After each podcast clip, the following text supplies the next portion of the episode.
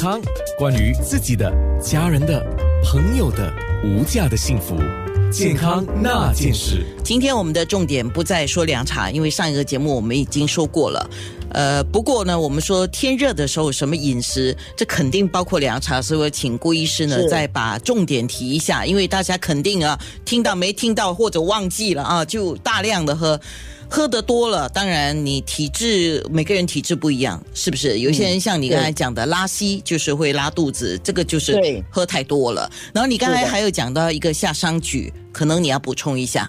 OK，我刚才因为说的太快，有一些清热的很常用的我漏了啊。该除了要补充的一个是罗汉果以外呢，其实夏桑菊也是一个相当不错的，因为天气热的人一般容易出现，因为夏桑菊这三个吧合在一起呢，对于清肺热。和清肝热还是非常好的，因为天气热吧，除了这个我们讲喉咙干啊、口干口苦外，很多人也会眼睛泛红，还有脾气暴躁，那个是肝热的问题。所以呢，下上去我觉得相当不错，也可以解暑。呃，而其中里面那个有有听众问夏枯草嘛，那其实单单夏枯草以以这个这个这个这个药材来讲，我们认为夏枯草呢一般清肝热非常好，而且呢它是属于清肝热里面呢比较温和的。呃，一般凡是眼睛不舒服，通常我们都会选择这个夏枯草来搭配。还有一个，你会觉得情绪不好啦，或者觉得嗯喉咙不舒服的感觉呢，其实夏枯草、夏枯草呢，我们说它可以清热散结啊，所以大家也不妨试试看，而且味道非常好喝，是我爱喝夏枯草。那我请医师补充一个东西好吗？不管你今天煮的是绿豆汤，或者煮的是凉茶，自己煮嘛，那你都会去买一些材料啊，不管是什么材料，甚至里面有一些中草药的。一般上这些材料，我们可以收多久？然后要什么收是最好的呢？如果你是还没有煮过的话呢，因为新加坡比较热嘛，我比较建议放在冰箱吧。就那药材什么都好，因为药材有时候你放在外面，家里如果比较闷热的话，就很容易就生虫啊、发霉的，就很浪费了。放在冰箱是比较好，嗯，呃，那么有很多人也会问啊，刚才我看到你你的题目有人说放冰箱的问题哦，是。对吧？其实放冰箱的问题我是这样看哦，我们当然能够现喝现现现煮现喝是最好，可是大家都很忙，那么也也有包括忙的情况下呢，我们是不是能够稍微简单一点的话，我就比较建议煮好以后呢。一凉以后马上放冰箱。啊。那么，假如你是准备第二天也喝的话，那我觉得放冰箱第二天喝，喝之前你可以加热了。可如果你说我可能需要放几天的话，我其实蛮建议哦，把它分好一份份，把一些呢放在结冰的地方，把它冻成冰块啊。然后呢，要喝的时候拿出来把它解冻，把它煮滚或者把它煮热来喝啊。要喝的时候再做弄热的话，那我觉得还好了，这是没办法的办法。是，当然也不可以放，就算是放在结冻的冰冻格里面，也不可以，就是放在不要超过一个礼拜吧。啊，好的。那我们说回今天，我们比较多的重点是在于天气热，我们应该可以吃什么、喝什么？吃些什么呀？啊，对。那新加坡可以买得到的了，我们是讲新加坡可以买到，因为很多东西可能新加坡也买不到哈。有哪些是适合天气热的时候多食用？你看三个字啊，多食用，也就是说适合大众体质的。呀，我其实每次开玩笑哦，如果大家有留意到的话，我们的瓜类的植物啊，我们的瓜类食物除了南瓜或者我们讲金瓜以外，全部都是清热的。大家数一数啊，黄瓜、苦瓜、丝瓜，还有我们讲的毛瓜、毛瓜、冬瓜，对吧？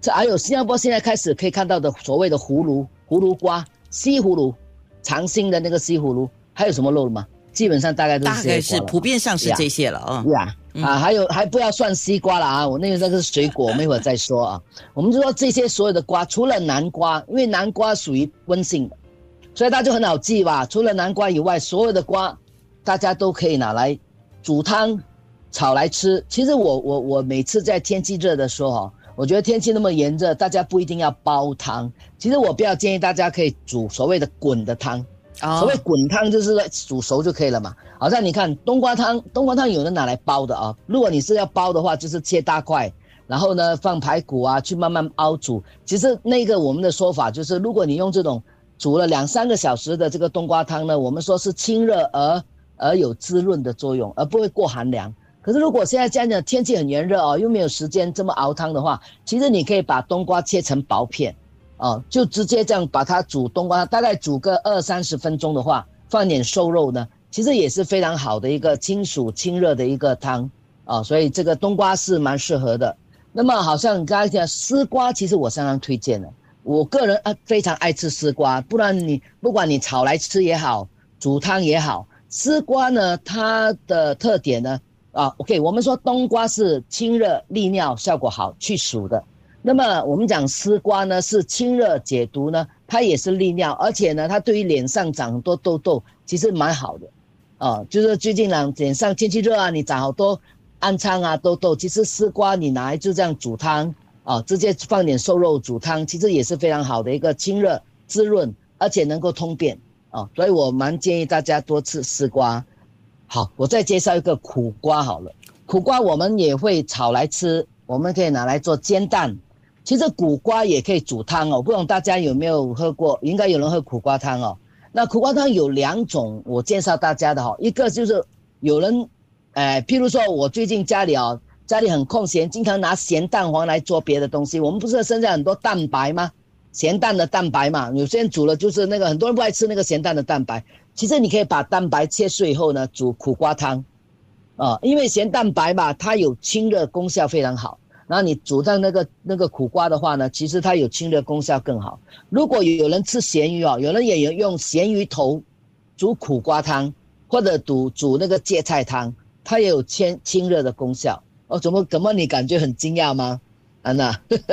不是，不是，因为你讲的那个做法有一些是我没有尝试过，所以我说好，我下次要试一下，因为不难呢，不难呢。其实咸咸蛋黄非常好，很多人爱吃那个蛋黄，我们吃那个咸蛋白。刚刚对不起，我讲错，咸蛋白你可以把它拿来切，因为咸蛋白咸啊，很多人不爱吃，啊很多人爱吃蛋黄罢了。你可以把咸蛋白留起来呢，就煮苦瓜汤是非常好喝的。好，假如我要清热，可是我又怕家里的人肠胃比较弱一点，稍微寒凉的话，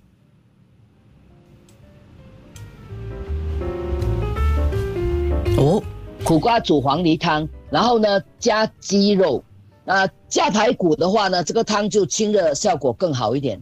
如果你加上鸡肉呢，因为鸡肉是偏温性的，而且有补气的作用，所以如果你用苦瓜加黄梨加上鸡肉煮汤的话，其实这个汤呢就清热，而且帮助消化，而且我想大部分体质人都可以。那这个就用煲的方式啦，大概煲个两三个小时。